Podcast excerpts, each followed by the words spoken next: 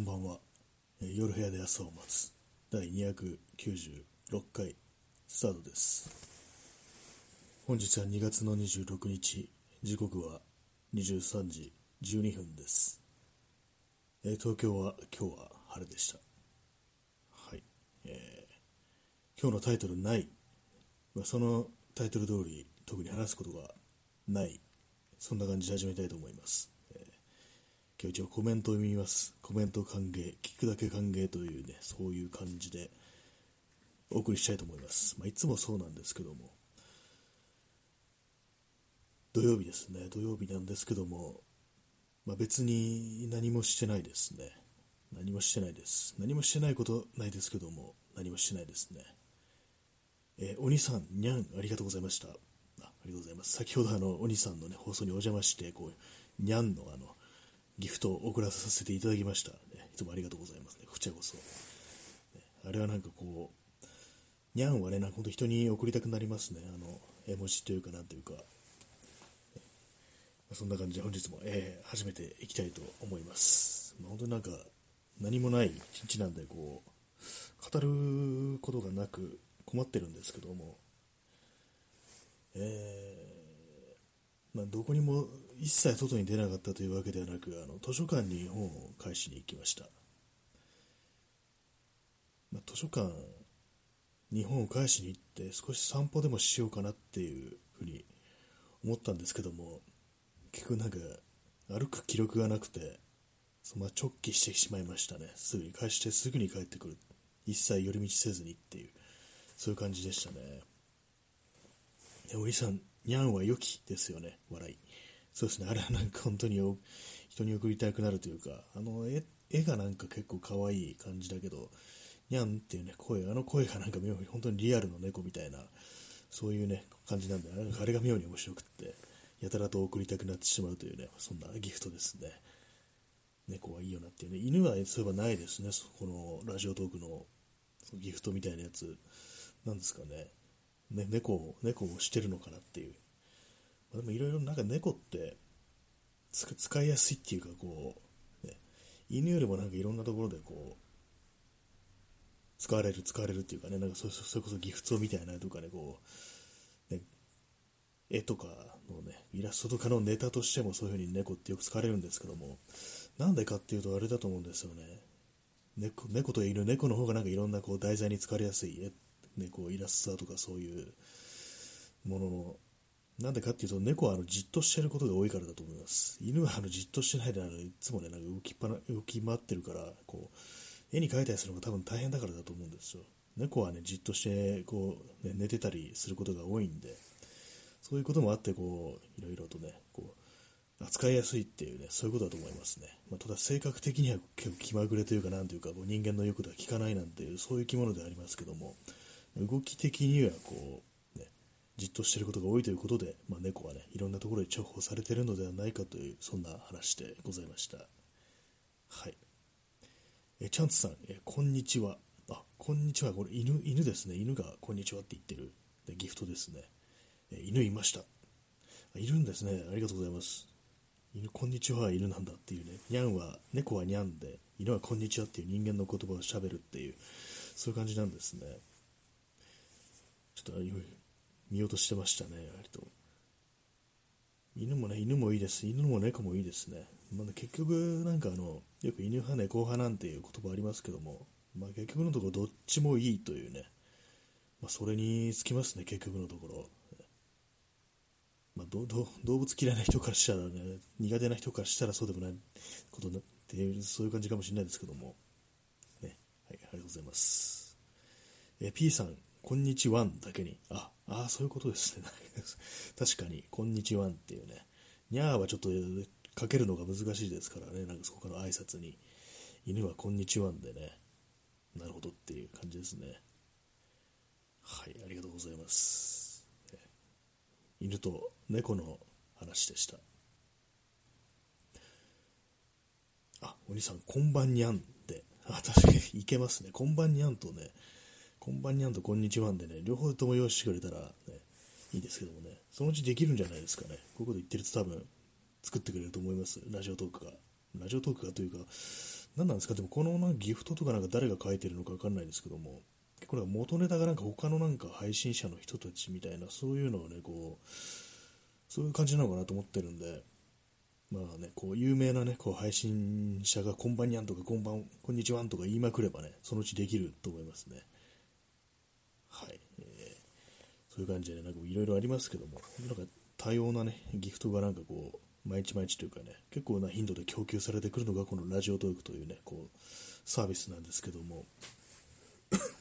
までも他のなんかツイキャスとかもいろいろありますよね。はい。今日なんかあの、ちょっと頭が変なので、いつも変なんですけども、なんかちょっとぼんぼんやりしてる感じなんでね、あんまり言葉が出てこないですね。まあ、ここ、ここ数週間ね、かなりそう気持ちの落ち込みみたいなのが激しかったんですけども、それがなんかちょっとマシになってきたかなっていうところで、今度はなんかちょっとあのー、なんかあんまり、そななんかね、よく言いますけどもね、ちょっとなんか無感覚な感じになってきてるっていうか、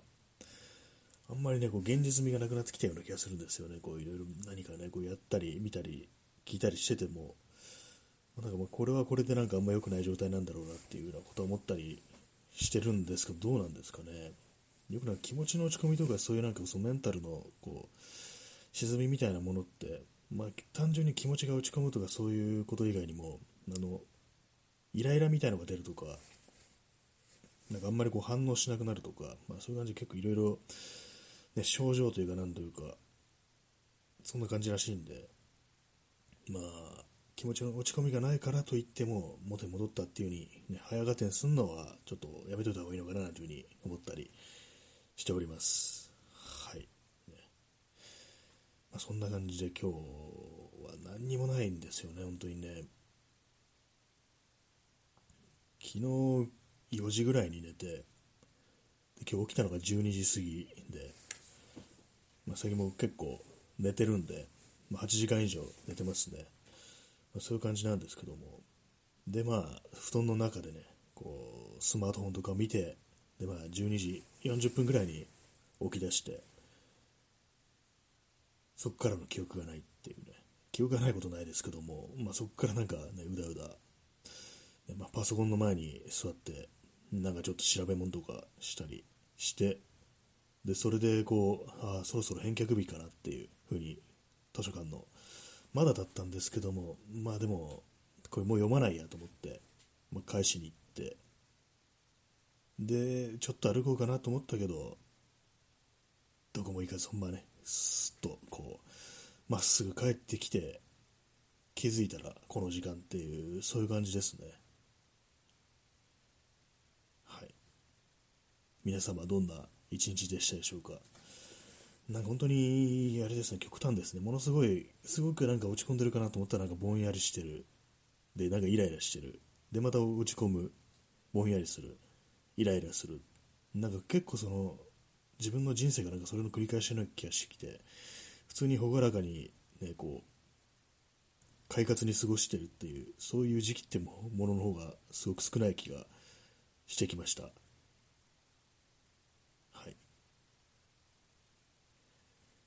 まあ、外の様子、今日は昼間結構暖かいなと思ったんですけども、夕暮れから結構ね、寒くなりましたね。はい、なんか本当本当になんかこの、何もなさすぎてね、困ってるんですけども、でままたちょっとあの嫌な話というか政治っぽい話になりますけども、あのロロシアの、ロシアって結構宇宙開発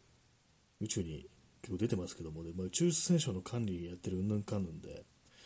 で我々がね、我々以外に宇宙宇宙ステーション管理できるのがいるのかみたいなことをなんかどうともロシア政府の誰かが言ったらみたいなニュースがあって、でそれに対して、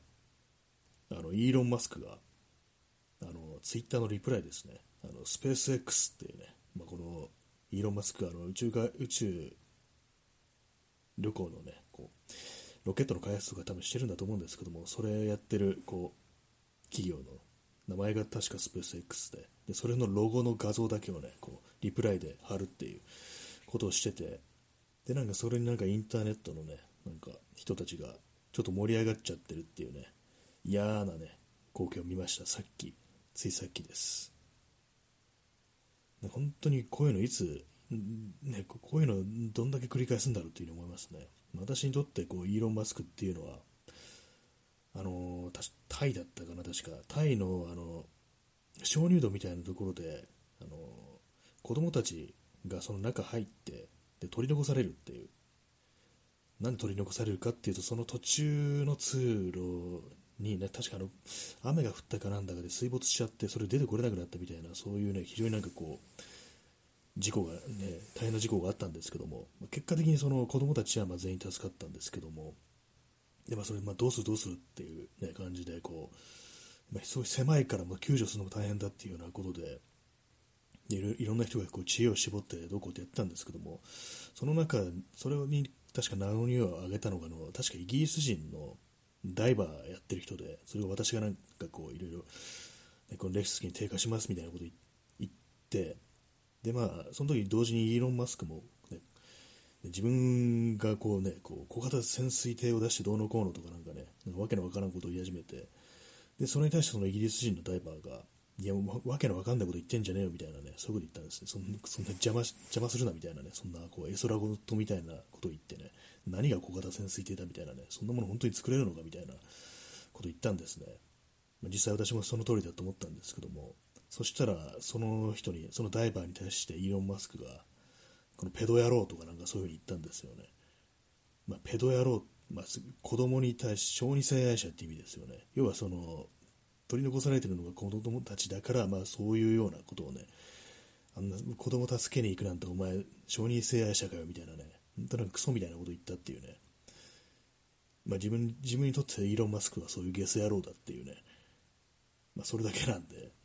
また今回ね、なんかそう、クソ金持ちのね、クソみたいな、ね、こう、いきりでね、盛り上がってるんだなっていうことを、まあ、また、ままたね、こういうことをやって盛り上がってんだみたいなね、ことを思いましたね。いきなり、いきなりイーロン・マスクの悪悪口でなんか、こう、染まってしまいましたけども、今日の放送が、まあそういうことをね、先ほど思いました。本当になんかね、なんか、なんなんていうんですか、こうインターネットのオタクの盛り上がりみたいな、なんでもなんかの漫画っぽくね、していくっていう、なんかあの、ありますよね、あの、漫画とかでね、なんか他国の独裁者みたいなのをね、こう、ちょっと面白おかしいキャラみたいにして、まあ、あの、今のプーチン、ね、大統領とかをね、なんかこう、ネタにし、ネタにするとか、思いっきりモデルにしたようなキャラでこう、ちょっと美化してるみたいなのをね、いや、どうせ漫画だし、みたいな、そういう言い訳込みで、なんかそういうこと書いてる、ね、そういうのがたくさんあるっていうのが、本当になんか嫌な気持ちになるなという、まあ、そんな話でございました。はい、ね、あの、政治の話でした。政治の話というか、なんというかね、あれですけども、本当にあの、漫画でなんかね、そういう権力者みたいなものをちょっとね、美化して出すっていうのはものすごく嫌ですね、私はね。インスタントコーヒーを飲みます。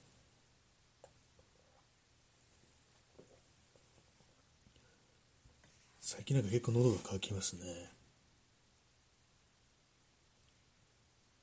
はいね。イーロン・マスクのなんかあの、スペース X っていう、ね、生企業名、企業なんですかね、よくわかんないですけども。なんか笑っちゃうんですよね。スペース X ってっていう風に思ってて、確かの宇宙に行ったチームの名前がクルードラゴンだったと思うんですけども、スペース X のクルードラゴンって何っていう風に思うんですけど、これ私だけですかね。なんかかなり異様な感じして、なんかふざけてるのかなっていう風に思うんですけど、多分ふざけてるんでしょうね。イーロン・マスクといえばなんかあの、カニエ・ウエストとなんかつるんでたような気がするんですけども、なんか大統領選云々のあれですかね。なんか本当なんか異様ななんかあの、なんかこの21世紀の出てくる、ね、こう、まあ政治家だとかね、こう、企業家っていうのはなんかなんかこう漫画っぽくなってるっていうか、なんかそれすごく嫌な感じしますね。ふざけたキャラクターみたいなのがどんどん出てきて、それがなんかすごく支持されてるっていう、ちょっとなんか悪夢っぽい感じにはなってると思うんですけども、まあ、かといって20世紀のね、まあ、あの独善的な資本主義っていうね、まあ、そういうものもまあ嫌だとは思うんですけども、まあでもなんか、21世紀というものも大変グロテスクな風景で、ね、そういう光景だったななんていうことを未来の世界からは思われたりするのかもしれないですね。はい、えー、カニウエストの話でした。よく知らないですけどもね、そんなに。ね、カニウエストなんか私の周りでよく、私の周りのラップ好きには本当に嫌われてるというね、キャラクターでわけのわからんこと言ってるやつっていうね、イメージあるんですけども、なんか最初はなんか結構ままともだったみたいな、なんかことをね、最近聞きました。まあそれだけなんですけども。はい。えー、まあ、よくも知りもしないことをなんかね、分か分かったように語る放送です。えー、時刻は23時27分です。今パソコンの時計を見ながら、右下の時計を見ながらね、喋ってるんですけども、結構白く下がってきてて、ちょっと字がね、ぼやけてますね。だいぶ白く下がりましたね。でも今のところまだ大丈夫なんですね、あの、免許の更新は。なんかそのうちメガネかけないとダメになるかなと思ってるんですけども、なんとかね、いけてますね。結構ね、前の前の更新の時、すでに結構視力が下がってたんですけども、その時その視力検査で割と何回も間違って、でなんかその、視力検査の人、警官だと思うんですけども、どうしよう大丈夫みたいな、ね、ことをね、ちょっと 笑いながら言われたことありますね。あ、ちょっと調子悪いみたいですとかなんか言った覚えありますね。結構視力ってなんかその日によって調子のいい悪いってあったりして、はっきり見えることもあればそうでもない日もあるっていう、そんな感じがするんですけども、何なんですかね、あれ。よく、いまいちその、ね、こう、違い、どういう、どうなればね、視力が良くなるのか、悪くなるのかってあんまりわかんないんですけどもね。えー、お兄さん、視力も筋力なので気の持ちようですかね。あそうですね、あの、あピントをね、合わせる筋肉って言いますからね。ああいうのを鍛えればなんか良くなるのかなという思ったりして、確かに気の持ちようっていうのもありそうですね。なんかこう、なんか今日はちゃんと見えてる気がするって思えば、なんか見えるんじゃないかなみたいな、なんかどうもそういう感じがするっていう気しますね。えー、P さん、寝不足の日は悪くなる。ああ、それはなんか気づかなかったですね。あんま考えてなかったですね。でもまあ、寝不足なら確かに悪くなっても全然おかしくないですよね。本当にね。寝不足でなんか良くなること多分一つもないと思うんでね、確かにその睡眠時間は少ないと格段にね、悪くなりそうですね。えお兄さん、って目の絵文字ですね。あのこう目をね、クッとね、こう力入れればこう見えんじゃないかっていうね、なんかそんな感じって確かにありますね。なんかこう、ぐっとね、まぶたあたりにこう力を入れれば、こう、はっきりと見えるような気がするっていうね。二日酔いの日も白く落ちます、お兄さん。ああ、まあそうでしょうね。ほんと二日酔いはね、落ちますね。多分ね。あの、なんか二日酔いの時って、なんか妙にこう、眩しく感じるようななんか気がするんですけども、昨日ですかね、私も結構あんま飲まなくなって長いんで、二日酔いとか、ね、結構長いことしてないんですけども、なんか二日酔いの朝って妙に太陽が眩しく見えるような気がして、あれはなやっぱりなんかこう、瞳孔が開いちゃってるっていうことなんですかね。なんかそういえばそんな感じだったような気がするなっていうようなことを今ふと思い出したんですけども、えー、目にやっぱ来るっていうのはね、体調というかコンディションというかやっぱ目に現れるってのはね、多そうですよね、本当にね。血管とかもね、なんかこう、お酒飲むと血管が血流が良くなるとか、なんかそれで、ね、どのこのとかで、それでまあ眩しく感じたりするっていうのもあるかもしれないですね。え P さん、目でピーナッツを噛めるくらいに目の周りの筋力を鍛えれば、はい、あこれ多分あれあれでしたっけ？あのドラえもんのネタですよね。ねもしもしねそんなことがあったら僕は目でピーナッツ噛んでやるよみたいなことをのび太くんが言うっていうなんかそんなのがあったような気がしますね。目でね目でピーナッツを噛む、まあ、世の中広いとそういうそんなことぐらいできる人いそうですね。ものすごいねこう毎日ものすごい勢いでこう瞬きを繰り返している人であればこうピーナッツをね、パキッといくぐらいの力ぐらい、力が蓄えられるんじゃないかっていうね、と思いますね。まあ、でも目、目をね、でもなんか、なんていうんですかね、だ目目に、目になんかあの、あれですよね、何か挟んで、それなんかレンガみたいな持ち上げるっていう芸がなんかどっかでなんかインドあたりとか、ね、なんかああいう方のなんか芸人みたいな、ね、大道芸人っていうんですかね、人たちのこと、まあ、そういうことをやる人がいたような気がするんですけども、あれも目の筋肉なんですかね。目とかまぶたが伸びるだけっていうか、ななんなんですかね。目目の話でした。えー、お兄さん、目で試乗するタイプのスパイ映画も、使いの時は、ああの、目で認識するタイプですね。なんかスキャンして、使いの時はなんか入れないっていうね、感じになったらね、ちょっと怖いですね。あれどうなってるんですか？なんか網膜で認識するってことだと思うんですけども、あんまりこうね、あの、充血してたりするとなんか反応しないんじゃないかみたいなことを確かに思いますね。全然こう違うぞお前みたいなこと言われたりして、二日酔いになったおかげでなんかね、こう、自分のアジトに入れない、ね、そんなスパイもいたりするんじゃないかなっていうふうに思ったりするんですけども、まあ、よくありますよね、あの、映画とかでね、こう、そういう網膜センサーをこうかいくぐるために、目をね、くり抜いて、相手をね、殺して目をくり抜いて、それでなんかこうスキャンさせるっていう、そんなのがありましたね。昔の映画で。えー、P さん、レッドブルを一気に大量摂取した結果、失明したという話がタイで、ああ、なんかそれはあったような気しますね。レッドブルを大量摂取すると、なんか本当にやばいっていうね、話ありますね。本当レッドブルはなんか本当に一気にいくと、なんか確かなんか本国のタイね、タイがね、タイ産らしいですから、タイがオリジナルらしいですから、なんか他の国に出してるやつよりもタイのが結構きつめに作ってあるみたいなことなんかで聞いたことあるような気がするんですけども、それをなんかね、一気にいくと、失明、なんで失明するんですかね？カフェインとか、まあ、糖分とかで一気になんかこう、おかしくなるってことなんですかね？まあでも糖尿病とかでもね、なんか目にこうダメージいくっていうね、あれありますからね。やっぱり血管が、血管なんですかね、その辺の感じ。まあでもね、エナジードリンク本当体に悪いですからね、私ものたまに飲むんですけども、大体もう、大体ですか間違いなく次の日にガタガタになりますからね、体が。やっぱりね、本当無理ですね、あれはね、本当にね。なんか犠牲にして、その時だけ、本当に短い間だけ元気になるっていうね、ちょっとダメージが大きすぎるっていう感じですね、あれはね。えー、お兄さん、ボンドは酒飲みなのでありえますね。あボンドって結構酒飲むんですね。ななんかあの、プレイボーイというね、私あの、007ほとんど見たことないんですけども、そういうキャラ、プレイボーイってキャラクターがあるんでね、当然のごとく酒を楽しむということでね、確かに大酒飲みっていうね、ことはありそうですね。その状態で、こうね、こう、網膜センサーに反応しないっていうね、なんかそれをちょっとなんか笑いに変えてきそうな、なんかそういう感じのね、洒落たキャラなんじゃないかなっていうね、そんなことを思ったりしました。そうなんですよね、007ってほとんど見たことないんですよね。なんか大昔のやつがなんかね、テレビでたまたまやった時にちらっと見たぐらいで、最近のダニエル・クレイグでしたっけ？あれとかね、多分一作も見てないですね。まあ、見てみれば面白いのかなっていうふうに思うんですけども、結構なんかあんまりにも長く続いてると、こ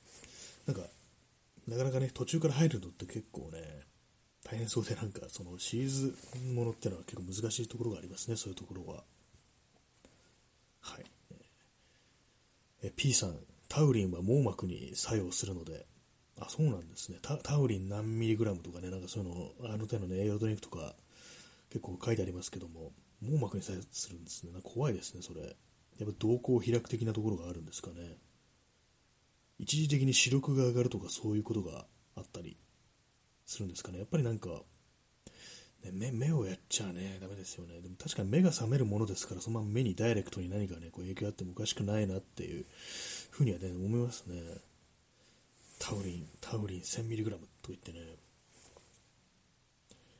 ま本当おかしいですよね。最近のなんかエナジードリンクって、あの昔はなんか小さい缶だったのが、今普通に 500ml とかなってますからね。あの感じでね、こう、来るとね、構ね、危険は危険ですよね。そんなに言ってもいいのかいって感じでね。でもなんかあの、エナジードリンクもものによって結構作用っていうか、その後遺症みたいなのも違ってくるような気がして、私の前ゾーン、ゾーンってありますよね。あの 500ml の最近よくあるエナジードリンクで。それ飲んだ時は、なんだろうな、あれは、なんか内臓が痛くなる感じなんですよ、あれ。お腹、お腹とかなんか胃腸に来るみたいな感じと、あと背中が痛くなるっていうのがあるんですね、私の場合。でそれに対してあのモンスターエナジーは頭がガンガンするっていう感じで結構ねなんかその飲む同じようなものでもねブランドによってなんか結構その、ね、後遺症の質が違うんだってことでちょっと去年思ったんですよね、まあ、どっちもねどっちも嫌なんですけどもね結局ねえー、お兄さん、エナジードリンク致死量も身近に感じます。ああ、なんかこう、あれですね、オーバードーズってやつですね。エナジードリンクのオーバードーズで死んだ人ってもう多分ね、世の中にね、いるんじゃないかななんていうね、思ったりして。ねまあ、死ぬ時なんかエナジードリンク、こう、ね、大量に飲んで死ぬってどうですかね。苦しいでしょうね、でもね。でもなんか他の死に方に比べたらいいのかなみたいなこと思ったりして。やばいですね。なんか死ぬ、死ぬ方法を今なんかこう、ね、話しちゃってますけども、どうなんですかね。エナジードリンク自殺っていうものもね、いるのかもしれないですね。え、P さん、日本のレッドブルはタウリンを入れられないのでアルギニンが入ってると。あ、タウリンはあの薬じゃないと入れられないんですね。医薬品になっちゃうんですね、タウリン入れると。えー、そういう法律的な、法律なんですね。法律の問題なんですね。まあ、確かにタウリンとか入ってるのってなんかリポビタンデーとかなんかあの薬局とかで売ってるようなやつですよね。あなるほど、そういう違いがあるんですね。アルギニン、アルギニンのだとなんか確かにあのね、ちょっと炭酸飲料っぽいね、あのデカビタ的ななんかああいう飲み物にもね、入ってますけども、その辺はね、区別があるんですね、やっぱりね、他国と違って、法律のあれですね、薬事法的なあれですかね、エナジードリンクで前のめりってね、それでね、こう、生き急ぐお兄さん、生き急ぐあまりのね、確かになんか、生き急いでる人はエナジードリンク飲んでそうな感じしますね、本当にね。何なんですかね、生き急ぐって、生き急ぐって結構不思議な言葉ですけども、でも生き急ぐってのは結構不思議な言葉ですよね。生き急いでなんかこういろんなね、ドラッグとかこうアルコールとかやるのってどっちかって言ったら、ね、死に急ぐっていう死をね、なんか近くに寄せてるって感じするんですけども、なんかあの、よく生き急ぐっていう、ね、表現ありますけども、なんかちょっとあの、ポジティブな感じになりますよね、生き急ぐっていうと。全力で生きるみたいな、そんな感じでね。私から本当に縁遠い生き方ですけどもね、本当に。少しね、こう、その生き急ぎ感ってものをね、分けてもらった方が私の場合いいかもしれないですね。本当になんかこう、これから毎日エナジードリンクちょっと飲んでみようかなっていう風には思わないですけども、あまりにもね、体がきつくなると思うんで、でも死ぬ時にガンガンに飲んで死ぬっていうのも、ちょっとありかななんていう風に思っちゃったりして、なんていうね、ことをね、そういうちょっと、あれですけどもね、ちょっと物騒なこと言ってますけども、まあ、とりあえず一つ言えるのはゾーンを飲むとね、こ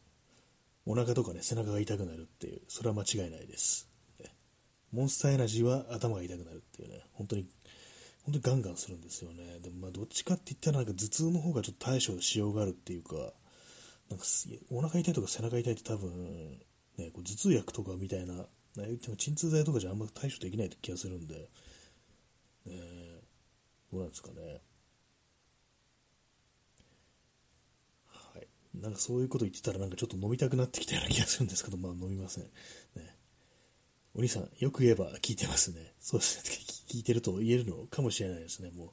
う、こんだけ痛みが出てるってことはもう聞いてるんだみたいなね。そういうふうに思って、ただなんか全然パフォーマンスとか全然出ないっていうね、感じになっちゃいますでしょうね、本当にね。まあでもなんかたまに飲みたくなるっていうそういう気持ちはまあわかるかなっていう、なんかあの独特の変な味っていうのはなんかこう、まあ、ちょっとしたプラシーボ効果みたいなものかもしれないですけども、なんとなくね、こう、元気になってんじゃないかなっていうね、こう思い込みですよね。そういう。ね、P さん、両役は口に逃がしってやつですね。頭にいたしっていう感じですけどもね、もう、もうせなしな場合は。ね、まあでも飲まないに越したことはないですね、本当にね。まあコーヒーとかもやめた方がいいんでしょうけども、今日はコーヒー結構飲んでます。はい、まあ、そんな感じでね、お送りしてまいりました第295回ですけども、今日はちょっとあまりにもこう、話すね、話すことがなくってなんかぼんやりした放送になってしまいました。私の頭の中もぼんやりしてるって感じなんでね、失礼しました。えー、まあ、そんな感じで、さよなら。